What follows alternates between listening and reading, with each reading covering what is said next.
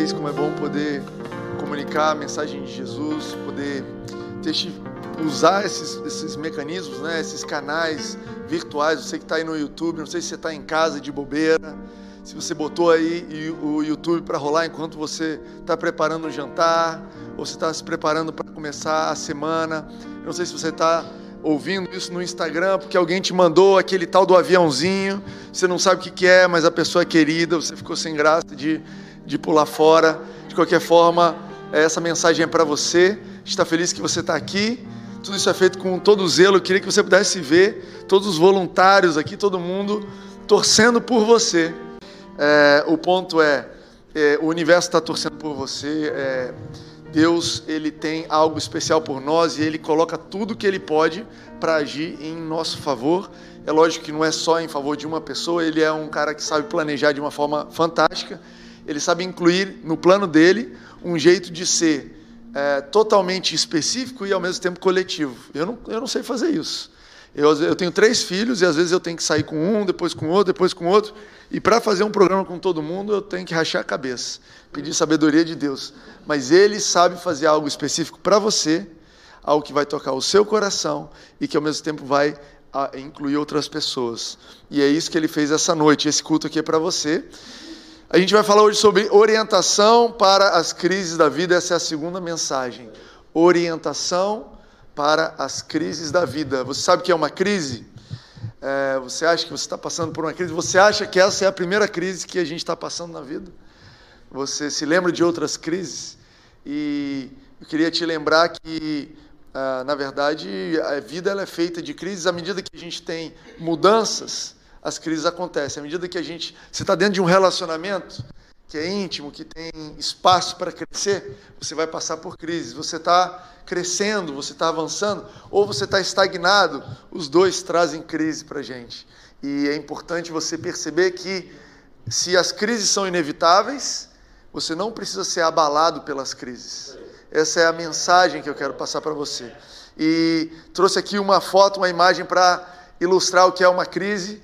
Essa foto aqui vou pedir o pessoal para colocar é uma foto de, da Suécia, 1967.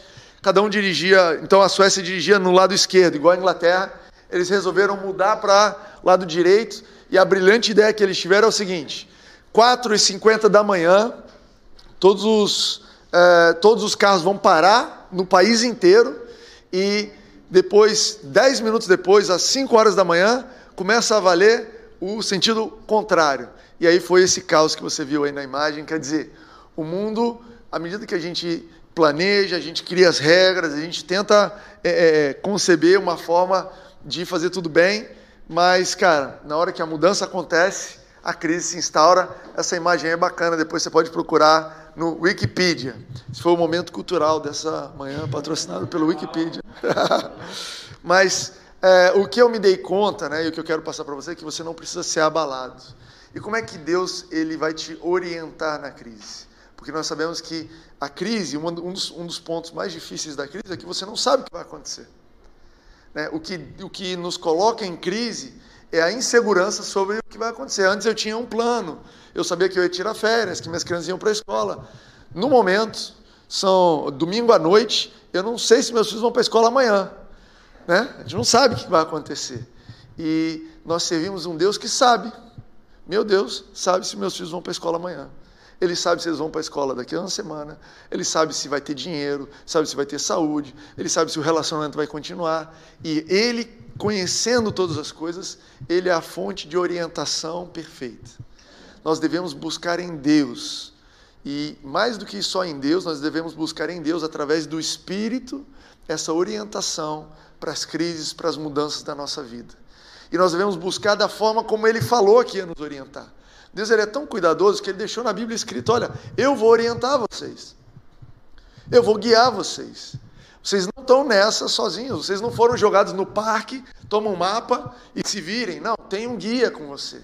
Tem um guia que é o Espírito Santo. Eu vou orientar vocês. E eu quero voltar aqui no, na Bíblia, na, nos versos que a gente leu, né, na, primeira, na primeira versão dessa mensagem. Se você não ouviu a primeira versão, é, o primeiro capítulo, eu nem sei como é que chama, a primeira mensagem. Você pode ir no podcast ou você vai encontrar isso também no YouTube. Tá? Eu vou convidar você a abrir Romanos 8 e depois em Provérbios 20. Romanos 8 diz assim: Porque todos os que são guiados pelo Espírito de Deus são filhos de Deus. Aqui é o conceito de ser guiado pelo Espírito Santo. O próprio Espírito, ele testemunha ao nosso espírito que somos filhos de Deus. Registra isso aí. O próprio Espírito testemunha ao nosso espírito que nós somos filhos de Deus. Depois, Provérbios 20, 27. O espírito do homem é a lâmpada do Senhor e vasculha cada parte do seu ser. Ou seja, é através do espírito que Deus vai iluminar a nossa vida, é através do espírito que existe em nós que ele vai nos iluminar. E aí, é, só fazendo um recap, né, uma, um resumo, um previously, rapidinho, sobre o que foi falado, que nós somos espírito. Eu não sei se você já ouviu falar disso. A Bíblia diz que o homem é formado de espírito, alma e corpo. Você é três em um, três coisas andando ao mesmo tempo. E nós somos essencialmente, em primeiro lugar, nós somos espírito, por quê? Porque Deus nos fez a imagem e semelhança dele. Por que, que Deus nos fez a imagem e semelhança dele, Timóteo? Porque ele queria se relacionar conosco e sem semelhança não dá para se relacionar. É difícil você bater um papo com alguém que você não fala a mesma língua. Né? Eu trouxe aqui o exemplo do fax. Não sei se alguém aqui lembra do fax. Né? Alguém tem um fax em casa? Eu esqueci de perguntar isso. Vocês têm um, alguém tem um fax em casa? Pelo amor de Deus, né? Olha, se você tiver um fax, você é a única pessoa que tem um fax. É, olha, quando eles inventaram o fax, então, para quem não sabe o que é um fax, é, basicamente duas impressoras conectadas em cada linha do telefone. E você tinha um fax, você botava um papel, tipo uma carta, botava um documento, e o fax do outro lado lá, ele eh, entendia essa língua. Então, quando você ligava para um fax, rolava um barulho tipo uma coisa assim louca, papo de computador, falando um com o outro. E aí você apertava o start do fax, aí, pá, aí conectava e aí começava a folha a sair. Tu, tu, tu, e aí chegava a mensagem ali no papelzinho. Quem nunca ouviu falar disso, deve ter vídeo no YouTube sobre isso. Deve ter vídeo, depois procura. Mas o ponto é, quando o cara inventou o fax, não adiantava você ter um fax. Não adiantava você comprar um fax. Você precisava comprar um para você e para a pessoa do outro lado. Por quê? Porque você ia mandar num código e a pessoa precisava ter um aparelho para receber. Eu entendo que é isso que Deus estava pensando quando Ele criou a gente, criou o ser humano com espírito, alma e corpo. Deus tem espírito, Deus tem alma e Deus teve um corpo e tem um corpo através de Jesus Cristo. Mas é, o, a forma principal que ele se comunica com a gente é através do Espírito. Ele queria te dar um fax. Ele falou: Olha, eu preciso orientar esse pessoal na crise, eu vou mandar um fax para eles. Muito melhor é o Espírito que a gente tem. E aí você me pergunta, Timóteo, por que, que ele quer falar a, através do espírito. Né? É, a alma, é, não, será que seria mais fácil ele falar através da alma? A alma contém a minha mente, né? eu sei ler em algumas línguas, eu sei assistir um vídeo. Ele não poderia falar comigo através da alma? E eu te digo o seguinte: é, o teu espírito em Cristo Jesus, se você nasceu de novo, se você é nova criatura, é a parte perfeita da sua vida. Não tem ruído no teu espírito.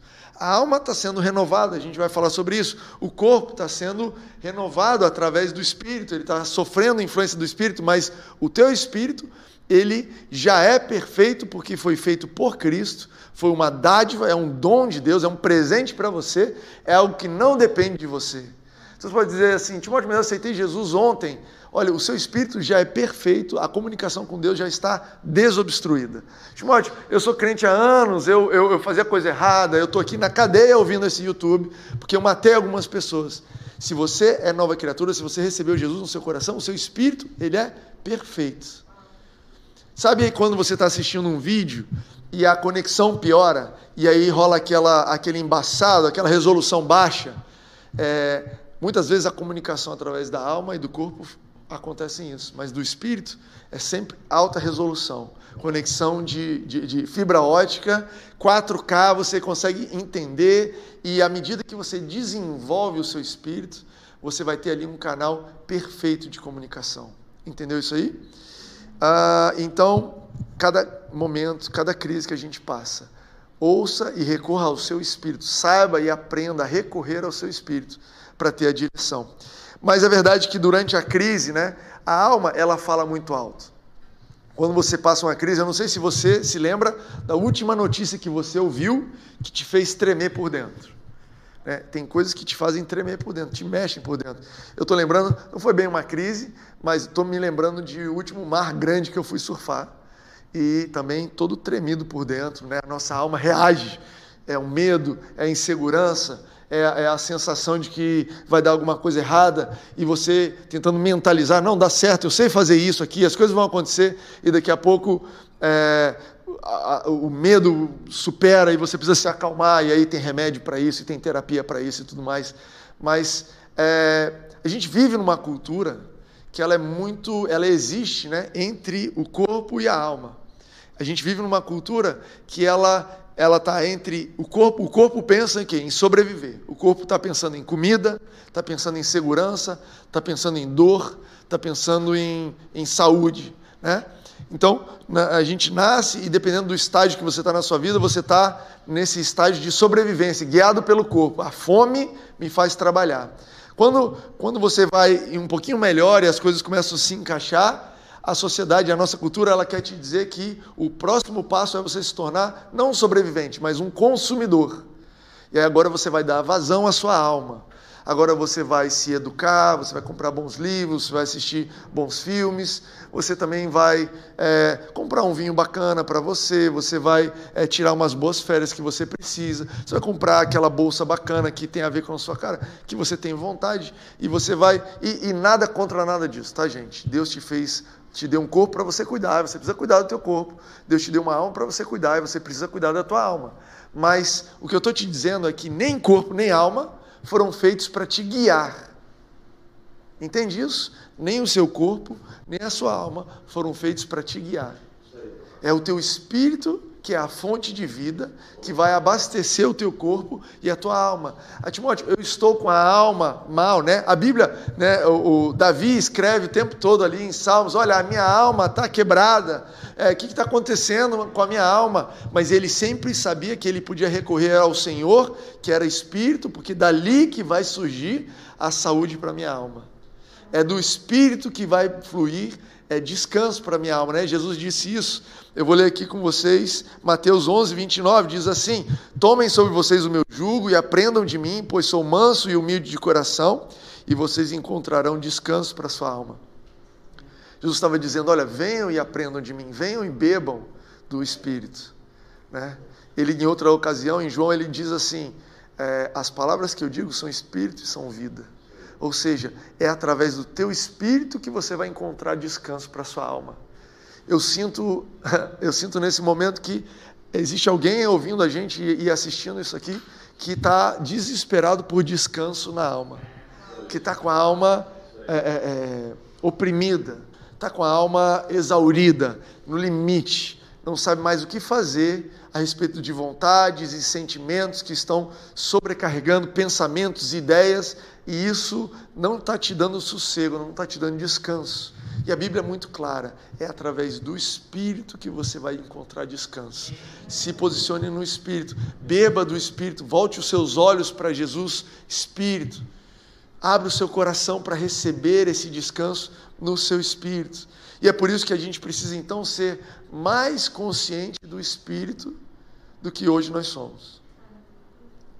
Nós somos extremamente conscientes do corpo, não é? Se eu te perguntar a sua altura, o seu peso, o que, que você gostaria de mudar no seu corpo, que, que, qual é o seu último corte de cabelo, você provavelmente vai saber me responder tudo isso de bate-pronto. Se eu perguntar sobre a sua alma, talvez você também saiba qual é a sua especialidade, qual é o assunto que você sabe falar bem, ah, como é que é o seu temperamento, qual é o tipo de filme que você gosta. Você é bastante consciente da sua alma. Mas e o espírito? Será que você tem se desenvolvido como uma pessoa consciente do seu espírito? Será que você tem dado atenção ao seu espírito? Pensa bem, eu estou falando para você que é quem vai guiar a sua vida e é justamente aquilo que a gente tem menos consciência. Isso é uma armadilha para você e para mim. Isso é uma armadilha, isso é uma forma de te manter enganado, perdido, porque a fonte de vida, a fonte de orientação é aquilo que eu menos conheço, aquilo que eu menos gasto tempo, aquilo que eu menos tenho consciência. Você precisa mudar isso. Se você está precisando, se você sente que você precisa de direção para a sua vida, sabe, você pode renovar a sua alma, renovar a sua mente, renovar os seus sentimentos na palavra e você vai ter essa direção. A Bíblia diz isso, eu vou ler aqui com vocês, Romanos 12, 2 diz assim: Não se amoldem, não se deixem moldar, não tomem a forma né, de, ao padrão deste mundo, mas transformem-se pela renovação da sua mente. Ele poderia ter escrito renovação da sua alma.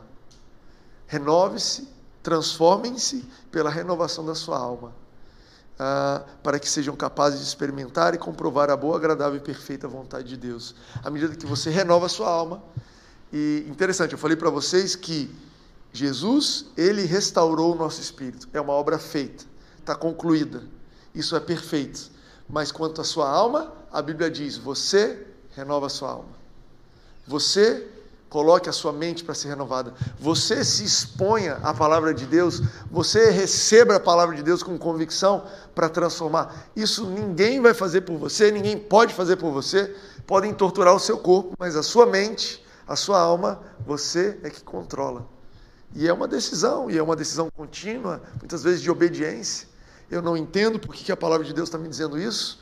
Eu não gosto disso. Eu não estou sentindo vontade de fazer isso mas eu vou ser guiado pelo meu espírito, eu vou nessa direção. E a sua vontade vai sendo renovada, a sua percepção, os seus sentimentos e o seu entendimento vai sendo transformados. Amém? Existem cristãos antigos, né? Anotei aqui. Existem cristãos antigos que estão na igreja há muito tempo e vão para o céu, têm um relacionamento perfeito, o Espírito Santo mora neles, mas não experimentam a boa e perfeita vontade de Deus não experimentam essa orientação na crise, não experimentam essa passar por crise inabalados, porque nunca renovaram suas almas, nunca renovaram sua mente, nunca restauraram, né? Salmo 23 fala, restaura minha mente. Tiago 1 fala assim, salvar a minha alma, né? Restaura a minha alma e salvar a minha alma. Pessoas que nunca mexeram. Olha, eu aceito Jesus, eu recebo Ele como meu Senhor e Salvador, eu quero ir para o céu. Pronto, feito. Mas agora, o que eu penso e o que eu sinto e a minha vontade, eu não quero submeter a Jesus. E, cara, você vai viver aquém do que você pode. Você está adiando o céu. Você podia estar tá vivendo o céu aqui. Você está adiando o céu lá para cima. O dia que você vê. E eu te convido a não fazer isso. Para que, que você vai adiar uma coisa boa? Para que, que você vai adiar aquilo que já é seu? É como se você tivesse uma herança, um banco, dinheiro no banco, propriedade, e você falasse assim: não, eu vou passar essa vida duro, sem dinheiro, mas quando eu ficar velho eu pego a herança. Não precisa disso. Não foi para isso que a herança foi te dada. Não despreze a sua herança. A Bíblia conta a história de é, Jacó e Saulo. Esaú. Esaú. Jacó e Esaú. E a Bíblia fala assim que Esaú desprezou a herança. Ele tinha uma herança, ele desprezou, ele não deu o valor que a herança precisava. Não despreze aquilo que Jesus fez por você no teu espírito e valorize ao renovar a sua mente, a sua alma nessa direção. Eu anotei aqui interessante o que a igreja mais precisa. Não é um lugar novo. A gente está procurando um lugar novo. A gente está prestes a encontrar um lugar novo. A gente está prestes a entrar num lugar novo. Mas isso não é o que a gente mais precisa. O que a igreja mais precisa não são de mais pessoas doando, não é de mais dinheiro. O que a igreja mais precisa não é mais de ensino, mais pastores, mais líderes. O que a igreja precisa não é de mais membros. Tudo isso a gente quer, tudo isso a gente acredita, tudo isso é bom. Mas o que a igreja mais precisa é renovar a mente na palavra de Deus. É sermos pessoas que fazem a diferença, porque quando pergunta a opinião de um, do, que chega na sua opinião, você fala, oh, a minha opinião é tal. E as pessoas vão dizer, mas de onde vem isso? Meu amigo, a minha mente, ela não funciona segundo a cultura desse mundo. Minha mente é renovada. Você vê Jesus, ele sempre, quando ele se posicionava, as pessoas falam, meu Deus, que cara é esse? Né, eles espremeram Jesus falaram, Jesus tem que pagar o imposto ou não tem?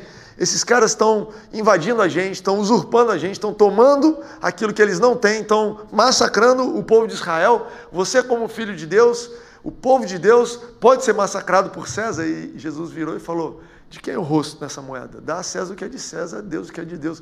Olha, olha, olha, olha a mentalidade.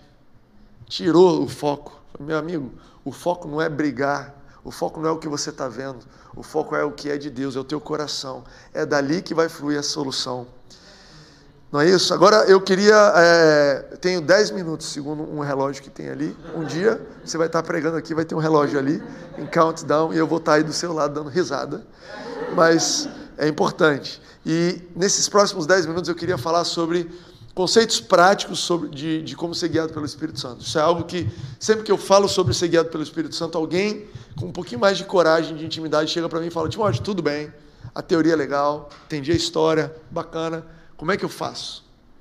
Como é que eu faço? E a nossa intenção aqui não é te convencer de uma teoria, mas é de te dar uma ferramenta, te dar em condições de colocar em prática para que você experimente o benefício de ser guiado pelo Espírito Santo, ser orientado no teu espírito durante a crise. E a Bíblia diz, né, a gente leu aqui Romanos 8,16, diz assim: o próprio Espírito, está falando do Espírito Santo. Você entende que Deus também tem três: tem o Pai, Filho e Espírito Santo. Então, está falando do Espírito Santo. O próprio Espírito testemunha ao nosso espírito. Pega essa frase aí. Testemunha ao nosso espírito que somos filhos de Deus. Então, se no assunto mais importante da nossa vida, eu te digo assim, não tem nada da sua vida que é mais importante do que o fato de você ser filho de Deus. Todos os outros fatos da sua vida são temporários. Até com quem você está casado. Até, ah, eu sou dessa família, eu sou brasileiro. Tudo isso é temporário. Você é filho de Deus, isso é eterno. Esse é o fato mais importante da sua vida. E se para o fato mais importante da sua vida, o Espírito comunica com o seu Espírito através de um testemunho, então a gente pode assumir, a gente pode entender que o, a forma principal, mais frequente, primeira, que ele vai te guiar para todas as outras coisas na sua vida, é através de um testemunho no seu Espírito. Mas, Timóteo, é, eu leio na Bíblia sobre pessoas que usavam sinais. E eu queria que você prestasse uma atenção especial para isso. Porque eu vejo muito cristão errando nesse lugar, que é, você lê lá na Bíblia, alguém fala assim para Deus, Deus, mas né, Gideão é um cara que fez isso, pediu um sinal. Jesus, é, anjo, se for de Deus mesmo, não, vai amanhecer tudo molhado e aquele algodão seco. Aí no outro dia, agora tudo seco e aquilo molhado e agora metade seco, metade molhado. Agora eu quero o símbolo do Flamengo. E, lá, e Deus foi mostrando para ele, cara, sou eu, sou eu, sou eu. E muita gente pega essa porção da Bíblia e fala: opa, então vou trazer isso para a minha vida e quer viver uma vida de orientação, em especial na crise, a partir de sinais. E o que eu posso te dizer é o seguinte: Deus, ele pode te guiar através de sinais, mas essa era uma forma que ele tinha para guiar o, o povo do Antigo Testamento, porque o espírito deles ainda não era uma fonte de vida seguro. Tudo que você lê sobre Abraão, sobre Isaac, Jacó, Moisés, todas aquelas pessoas, elas não tinham o que você tem, que é um espírito nascido de novo e o Espírito Santo morando em você. Tem episódios na Bíblia que você vai ver, dez anos sem Abraão falar com Deus. Você não precisa passar dez anos sem falar com Deus. Você pode falar com Ele todos os dias. Ele tem acesso a você através do Espírito. Então, é, quando você vai nessa dimensão né, da, da, da, do físico, do natural, do sinal, você cai dentro de uma dimensão onde não é só Deus que atua. Né? Você cai numa dimensão onde você pode ser guiado, mas tem muito ruído. Eu estou lembrando de, de é, aparelhos antigos, né? Você lembra de rádio? Você tinha rádio? Você tinha um, um, carro que tinha rádio? Você lembra de um carro do seu avô, talvez, que tinha aquela frequência de achar o rádio? Hoje em dia tem rádio, né? Ninguém ouve, mas tem. E, e, e você sabe quando você ia chegando perto da frequência ali? E aí você ouve alguma coisa embaralhado ali. Pois é, ser guiado por sinais é, é ouvir onde tem ruído. Tem ruído. Por quê? Porque no mundo natural não é só você que atua. No mundo natural, o diabo também atua. Então, é, Deus inaugurou em você um canal novo. A Bíblia diz que Jesus inaugurou um novo e vivo caminho, um caminho desobstruído, perfeito, que você pode recorrer, e ali é perfeito, ali tem silêncio. Já ouviu falar de noise canceling? É, é uma tecnologia de fone. Você aperta um botão, se você nunca experimentou, vou torcer para você. Vai numa loja e pede para experimentar. Aperta um botão e o barulho faz assim, ó, fica seco, some tudo. O teu espírito é assim. Né? À medida que você aprende a ouvir, você vai ouvindo. Mas vamos lá, testemunho interior. Palavras naturais que eu posso dizer, que eu posso usar para te dar uma dica prática do que é um testemunho interior. Direção, percepção, sinal verde, desconforto, urgência. Então, você fala assim, cara, eu não estou com vontade de fazer isso, mas eu sinto uma direção aqui dentro que eu deveria fazer isso. Né? Eu, não, eu não sei, eu não, não faz a menor lógica, mas eu estou numa percepção. A Bíblia conta a história em Atos 26 ou 27, não tenho certeza. Paulo vira para o. Ele tá, vai fazer uma viagem de barco, ele vira para o capitão e fala assim: percebo que a nossa viagem vai ter prejuízo, vai ser um estrago. Entende isso? Percebo. Ele não falou assim: olha, eu calculei aqui a velocidade do vento e vai dar ruim. Ele não falou assim, alguém me contou, um anjo apareceu, o Espírito Santo me falou. Existem essas formas também de ser guiado, existem outras formas, mas eu quero falar para você da forma principal, e a forma principal é: eu tenho uma percepção aqui dentro que a gente não deveria ir nessa viagem. Eu estou te colocando essas palavras para você é, é, voltar a ter a consciência para o teu espírito, voltar os teus olhos para o teu espírito. Sabe, de vez em quando você vai perceber coisas aqui de dentro, você vai falar: Caramba, será que isso é o meu espírito? De vez em quando você vai ter um sinal verde, né? Olha, eu não sei se eu alugo, eu não sei se eu compro, eu não sei se eu demito, se eu contrato, se eu peço, se eu concedo, se eu pego emprestado, se eu empresto. Mas aí você toma a decisão, ou você começa a meditar naquilo e você sente um sinal verde, ou então um sinal vermelho. Né? Cara, está tudo pronto, eu deveria fazer. A pessoa quer, eu quero, eu tenho dinheiro, mas eu estou sentindo um sinal vermelho, uma coisa aqui dentro dizendo para não fazer. E eu quero te dizer assim que à medida que você respeita e segue esses primeiros sinais, vai ficando cada vez mais forte. À medida que você ouve o Espírito Santo falando, à medida que você é, é, é, obedece essas percepções, então da próxima vez é um pouquinho mais fácil, e da outra vez um pouquinho mais fácil, e da outra vez um pouquinho mais fácil e você vai aprendendo a ser guiado porque você está respeitando aquilo que ele está falando no seu coração. Então eu quero te conduzir assim, quero te, te sugerir. Na prática, fala com Deus. Senta, ora, senta no teu lugar, fecha a tua porta né, do teu quarto, sozinho, e fala: Deus, eu estou precisando de orientação nisso, estou passando por essa crise. Fala com Ele, abre o teu coração, sem jargão de oração, sem se preocupar com, ah, mas eu vou usar essa palavra, aquela palavra, só fala com Ele. E em seguida espera. Espera a impressão que vai vir no teu espírito. Mas espera o tempo necessário, não se acelere. Sabe, se dedique a atividades espirituais, como ler a Bíblia, como ouvir a Bíblia cantada, ouvir alguém pregando sobre a Bíblia. É, atividades espirituais como cantar, e, e espera o teu espírito rolar. Espírita, espera rolar no teu espírito, espera vir esse testemunho interior, essa, esse testemunho que vai te falando aqui dentro, sabe? Eu anotei aqui Isaías 28, 16, a versão Almeida, revisada e corrigida, diz assim: Aquele que crer, não se apresse. A vida que a gente vive, o nosso mundo, ele quer se apressar.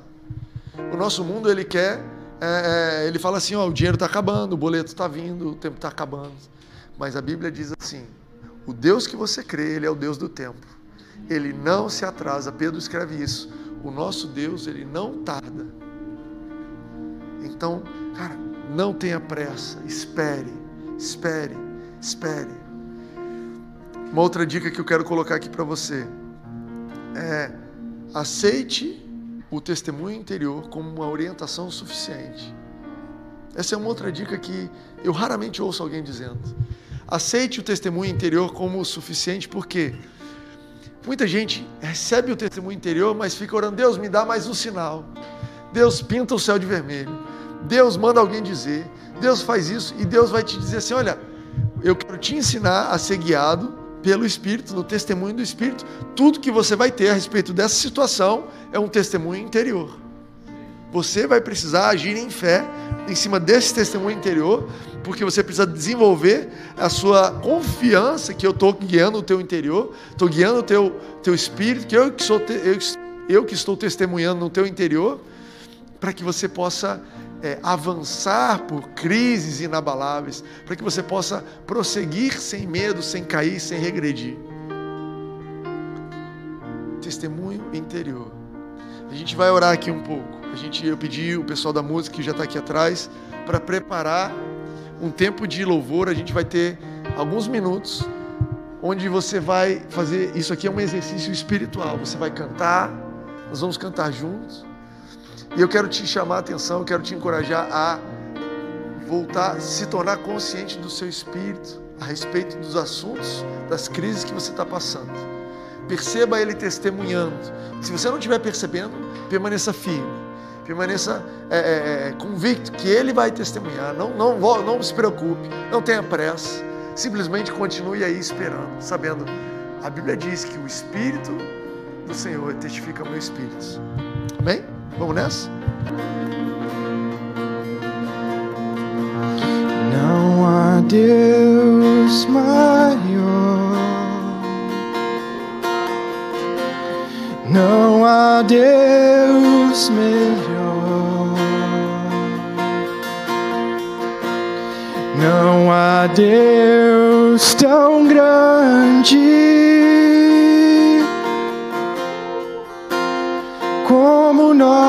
nosso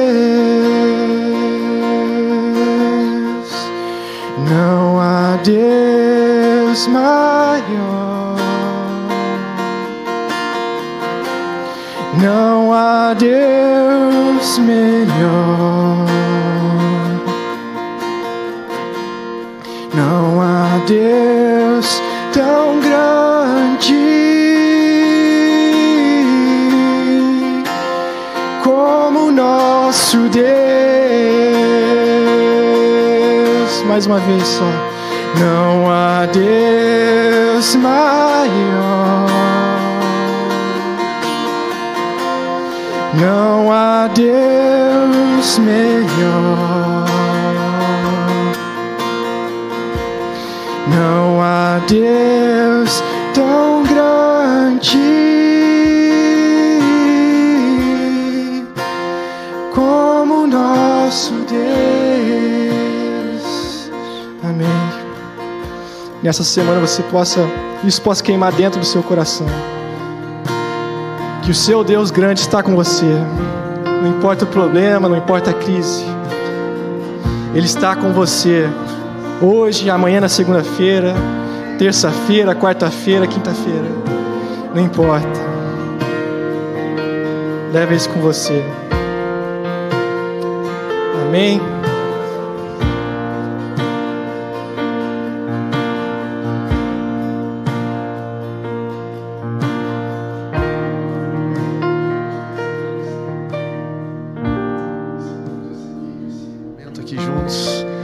Você tenha tido uma experiência espiritual.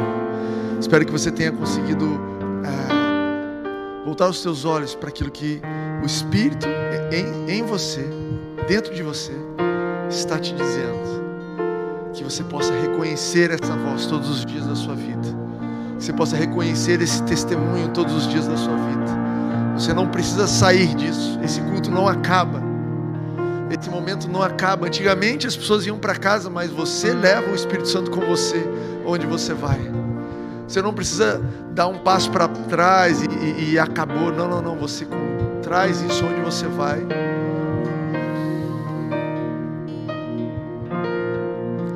Que você seja abençoado, cheio, em nome de Jesus. Tenha uma boa semana. Tenha uma boa semana. Amém.